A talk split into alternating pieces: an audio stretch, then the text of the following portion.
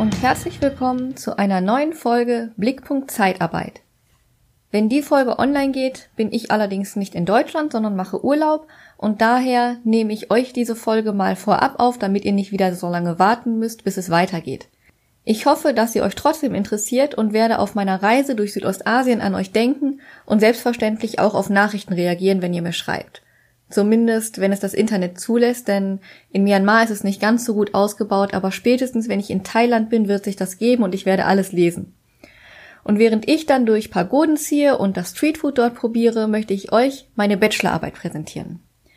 Ich habe beim Schreiben allerdings gemerkt, dass es eine sehr, sehr lange Folge wird und deswegen werde ich sie wahrscheinlich in zwei Teilen senden. Ich musste nämlich versuchen, den dicken Leitsordner, den ich für die Bachelorarbeit gemacht habe, erstmal für die Bachelorarbeit auf 100 Seiten zu komprimieren und dann das Ganze jetzt nochmal in eine Podcast-Folge zu pressen.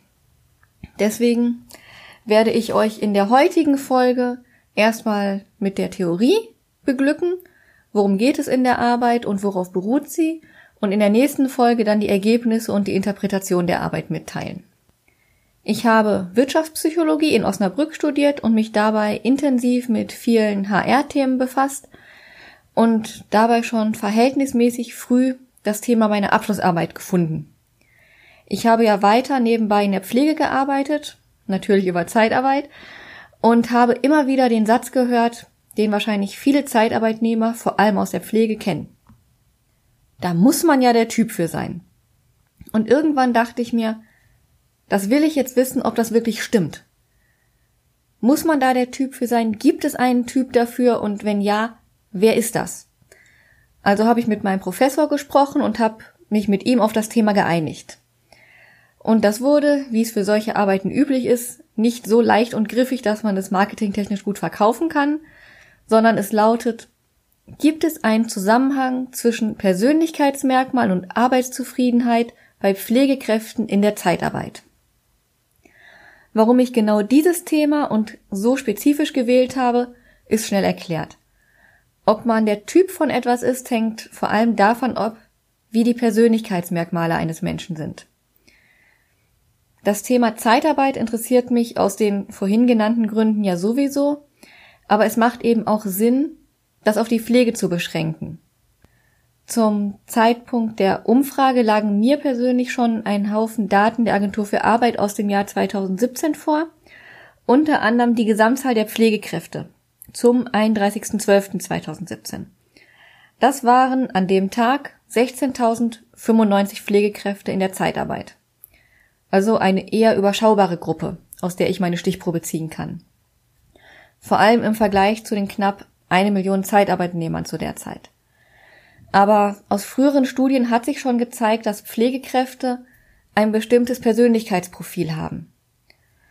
Und das ist im Mittel anders als zum Beispiel bei Mitarbeitern in der Industriefertigung oder bei IT-Ingenieuren. Also wenn ich die Auswirkungen der Persönlichkeit auf die Zufriedenheit untersuchen möchte, ist es sinnvoll, dass zumindest eine der Variablen vergleichbar ist.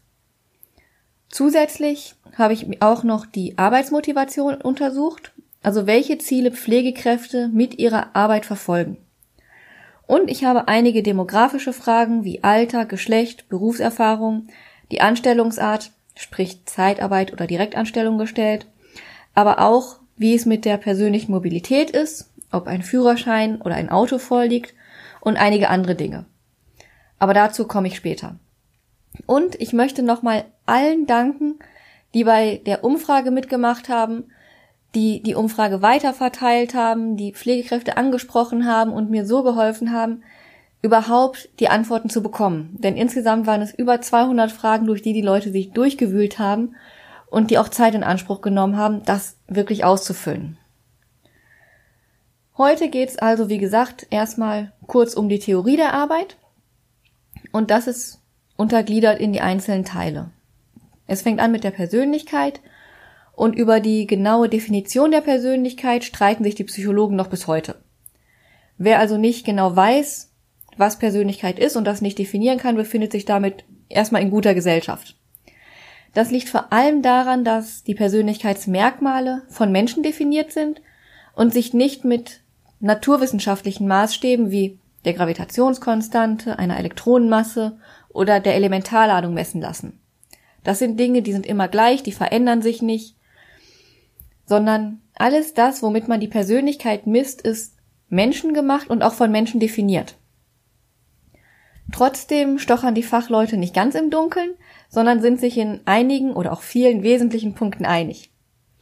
Eine gängige und wenig umstrittene Definition ist zum Beispiel von Zimbardo und die lautet Persönlichkeit ist ein komplexes Zusammenspiel einzigartiger psychischer Eigenschaften, die ein für die Person charakteristisches individuelles Verhalten formen, das über die Zeit und in vielen Situationen stabil ist. Sprich, Persönlichkeitseigenschaften sind über eine längere Zeit stabil und unterscheiden sich dadurch zum Beispiel von Stimmungen. Jemand, der eine offene Persönlichkeit hat, der gerne auf Leute zugeht, tut das eigentlich immer, ob jetzt heute oder letztes Jahr oder nächstes Jahr. Er kann aber durchaus mal schlechter Stimmung sein und deswegen zum Beispiel den Kontakt zu anderen meiden. Außerdem ist die Persönlichkeit bei jedem unterschiedlich ausgeprägt und führt somit zu dem typischen Verhalten für die Person, wenn sie immer den gleichen Reizen ausgesetzt ist. Der Mensch wird also durch die Persönlichkeit berechenbar. Für die Arbeit habe ich ein Modell ausgewählt, das sechs Dimensionen der Persönlichkeit untersucht. Und das ist einmal Neurotizismus. Dazu gehört Nervosität, emotionale Instabilität, die Bereitschaft zu Selbst- und Fremdkritik und auch die, die sensible Reaktion auf negative Beziehungserfahrungen. Neurotizismus ist also eher negativ geprägt. Dann Extraversion. Das ist eine Lebhaftigkeit, Kontaktfreude, das ist Unternehmungslust, auch das Bedürfnis nach Abwechslung, der Wunsch nach Unterhaltung und eine aktive Lebensfreude. Außerdem gibt es noch Offenheit für neue Erfahrungen. Das ist nicht das, was man sich im ersten Moment darunter vorstellt, sondern es bezieht sich mehr auf eine Offenheit für Kulturen, darauf ein unkonventioneller und nachdenklicher Mensch zu sein, auf eine starke Fantasie, auf eine Offenheit für Ergebnisse bei Fragestellungen, auf ein Interesse an musischen und philosophischen Fragen. Die nächste Dimension ist dann Verträglichkeit. Dazu zählt Altruismus, Fürsorglichkeit, Hilfsbereitschaft, ein Bedürfnis nach Harmonie, aber auch sowas wie Selbstaufopferung, Empathie und dass man familiäre Belange sehr stark in den Vordergrund stellt. Die nächste Dimension ist Gewissenhaftigkeit. Dazu gehört die Kontrollierbar Kontrolliertheit, Konsequenz, aber auch Selbstkontrolle, Pünktlichkeit und Genauigkeit und eine Konzentration auf Details und Fakten und der Wunsch nach Gewohnheit und Beständigkeit. Und die letzte Dimension ist Risikobereitschaft. Risikobereitschaft zeichnet sich unter anderem auf durch die Suche nach Wettbewerb, durch ein wettbewerbsorientiertes Verhalten, Abenteuerlust, ein hohes technisches Interesse, das Bedürfnis nach physischer Aktivität, aber auch die Übernahme nach Verantwortung und eine hohe Einsatzbereitschaft. Das sind die Punkte, die ich abgefragt habe, wie die Leute sich also selber einschätzen. Der zweite Teil der Arbeit befasste sich mit dem Thema Arbeitsmotivation. Auch, da, auch dazu gab es im Fragebogen einen Bereich. Und die Arbeitsmotivation befasst sich mit der Frage, welche Ziele verfolgen Pflegekräfte und was treibt sie zur Arbeit an? Warum gehen sie arbeiten? Und im Grunde hängt die Motivation immer von mehreren Faktoren ab. Einmal dem Motiv, also dem, was eine Person als wichtig und wertvoll erachtet und wonach sie strebt. Das kann zum Beispiel materieller Wohlstand sein. Dann gibt es noch den Anreiz aus der Umgebung, der dieses Motiv anregt. Das kann in Bezug auf die Arbeit und den materiellen Wohlstand ein hohes Gehalt sein. Und daraus folgt die Motivierung, die Arbeit zu tun. Natürlich hängt es immer von zwei Faktoren ab, ob jemand das gewünschte Verhalten hat, nämlich einmal der Person selber und von der Umwelt. Denn jeder Arbeitgeber wünscht sich motivierte Angestellte, aber wenn er nicht die Arbeitsbedingungen schafft, in denen sie ihre Arbeit ausüben können, wird die Motivation sehr schnell sinken und das gewünschte Verhalten nicht gezeigt werden. Das ist ein Punkt, den man nicht vergessen sollte. Ich kann nicht sagen, ich wünsche mir Mitarbeiter, die ein bestimmtes Verhalten zeigen und dann Arbeitsbedingungen schaffen, in denen es nicht möglich ist. Gemessen wurden in dem Bereich vier Dimensionen. Das ist einmal die Individualität, die sich auszeichnet vor allem durch selbstbestimmtes Arbeiten und den Wunsch nach Selbstverwirklichung. Also wie weit möchte ich mich mit meiner Persönlichkeit in meine Arbeit einbringen? Die zweite Dimension ist Karriere. Wie weit ist mir materielle Sicherheit wichtig und wie wichtig ist es mir, einen bestimmten Status nach außen zu haben? Das dritte ist Soziales. Dazu gehört unter anderem der Umgang mit den Kollegen, der Umgang der Kollegen mit mir, aber auch Einsatz für andere. Und der Bereich Privatleben, wo es auch um die Abgrenzung zum Beruf geht. Ein kleiner Exkurs zum Thema Arbeitszufriedenheit, denn das ist es ja, was wir messen wollen, kommt noch. Und wenn ihr jetzt glaubt, es wäre schwer, die Persönlichkeit zu fassen, muss ich euch enttäuschen. Denn bei der Arbeitszufriedenheit sieht's leider nicht viel besser aus. Ihr könnt ja mal kurz drüber nachdenken und den Podcast kurz auf Pause schalten, was ihr genau darunter versteht. Mal kurz einen Blick zurück. Schon 1978 wurde ein gutes Dutzend verschiedener Arten festgehalten, wie man die Arbeitszufriedenheit fassen kann. Einige davon sind die Einstellung zur Arbeit oder auch die angenehme Bewertung der Arbeit, oder eine Erwartungshaltung der Arbeit gegenüber. Es kann aber auch bezogen sein auf die Erreichung bestimmter Ziele oder eine Befriedigung der arbeitsrelevanten Bedürfnisse. Abstrakter wird es, wenn es um die Verringerung einer Soll-Ist-Differenz zwischen der Vorstellung und der Arbeitsrealität geht, also zwischen dem, was ich mir von der Arbeit verspreche und dem, was ich vorfinde. Das und noch einige andere Dinge hat Neuberger schon 1978 formuliert. Und wenn man guckt, es gibt noch eine ganze Reihe anderer Aspekte, die man damit hineinziehen könnte. Aber auch da hat man sich inzwischen auf verschiedene Definitionen geeinigt, die nicht umstritten sind. Eine davon, von Locke, spricht zum Beispiel von einem gewünschten emotionalen Zustand als Folge der Beurteilung der eigenen Arbeit zur Erreichung oder Erleichterung der Erreichung der eigenen Arbeitswerte. Hier ist relativ viel drin. Es geht also darum, dass es eine emotionale Beurteilung dessen ist, was man möchte, im Vergleich zu dem, was man hat. Dabei wird die Arbeitszufriedenheit ebenso wie die Persönlichkeit immer auch als stabil angesehen. Es geht also nicht um die Bewertung einer Situation, wie sie jetzt gerade in dem Moment ist, sondern darum, wie sie allgemein über die letzten Wochen oder Monate bewertet wird.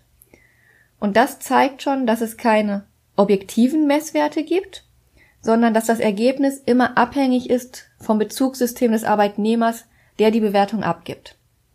Arbeitgeber sollten sich also davor hüten zu sagen, die Bewertung eines Mitarbeiters kann nicht richtig sein oder ist aus reiner Bosheit erfolgt, wenn sie nicht zu seiner Zufriedenheit ausfällt. Das würde bei zukünftigen Umfragen nur dazu führen, dass Mitarbeiter vielleicht die Antworten geben, die gewünscht sind. Aber dadurch verspielt ein Unternehmen viele Chancen, Fehler zu erkennen oder rechtzeitig einzugreifen, wenn sich negative Tendenzen zeigen und kann natürlich auch das Problem haben, dass Mitarbeiter einfach kündigen, weil sie sich nicht ernst genommen fühlen. In meiner Umfrage habe ich sieben Dimensionen abgefragt für die Arbeitszufriedenheit unter anderem die Arbeitsaufgabe. Dabei geht es um die Tätigkeit, um den Umfang der Arbeitstätigkeit, aber auch zum Beispiel den Zeitdruck. Dann die Rahmenbedingungen. Das umfasst die technische Ausstattung, finanzielle Aspekte, den Urlaub und ähnliche Aspekte. Aber auch den Aspekt, die Dimension Entwicklungsmöglichkeiten. Da gehören neben fachlicher Weiterbildung und Persönlichkeitsbildung auch die Aufstiegsmöglichkeiten dazu, die jemand im Unternehmen sieht. Die nächste Dimension ist Führung. Dazu gehört neben der Kompetenz der Führungsperson auch die Zuverlässigkeit, die empfundene Fairness und das Feedback. Dann kommen die Kollegen und neben der Kompetenz der Kollegen geht es dabei auch um die Zusammenarbeit mit den Kollegen, die empfundene Wertschätzung, aber auch den Umgang mit Konflikten im Team. Dann die sechste Dimension ist der Arbeitgeber. Wie ist das Ansehen des Arbeitgebers in der Öffentlichkeit? Welche Mitsprachemöglichkeiten habe ich bei meinem Arbeitgeber? Teile ich die ethischen Werte des Unternehmens oder fühle ich mich durch meinen Arbeitgeber wertgeschätzt? Und die letzte Frage ist immer die Frage nach der Gesamtzufriedenheit. Die lässt sich nicht einfach aus den restlichen sechs Dimensionen ableiten, weil ich kann ja zum Beispiel mit vier oder fünf der sechs Dimensionen unzufrieden sein, aber mit der letzten bin ich so zufrieden, dass sie alles andere aufwiegt.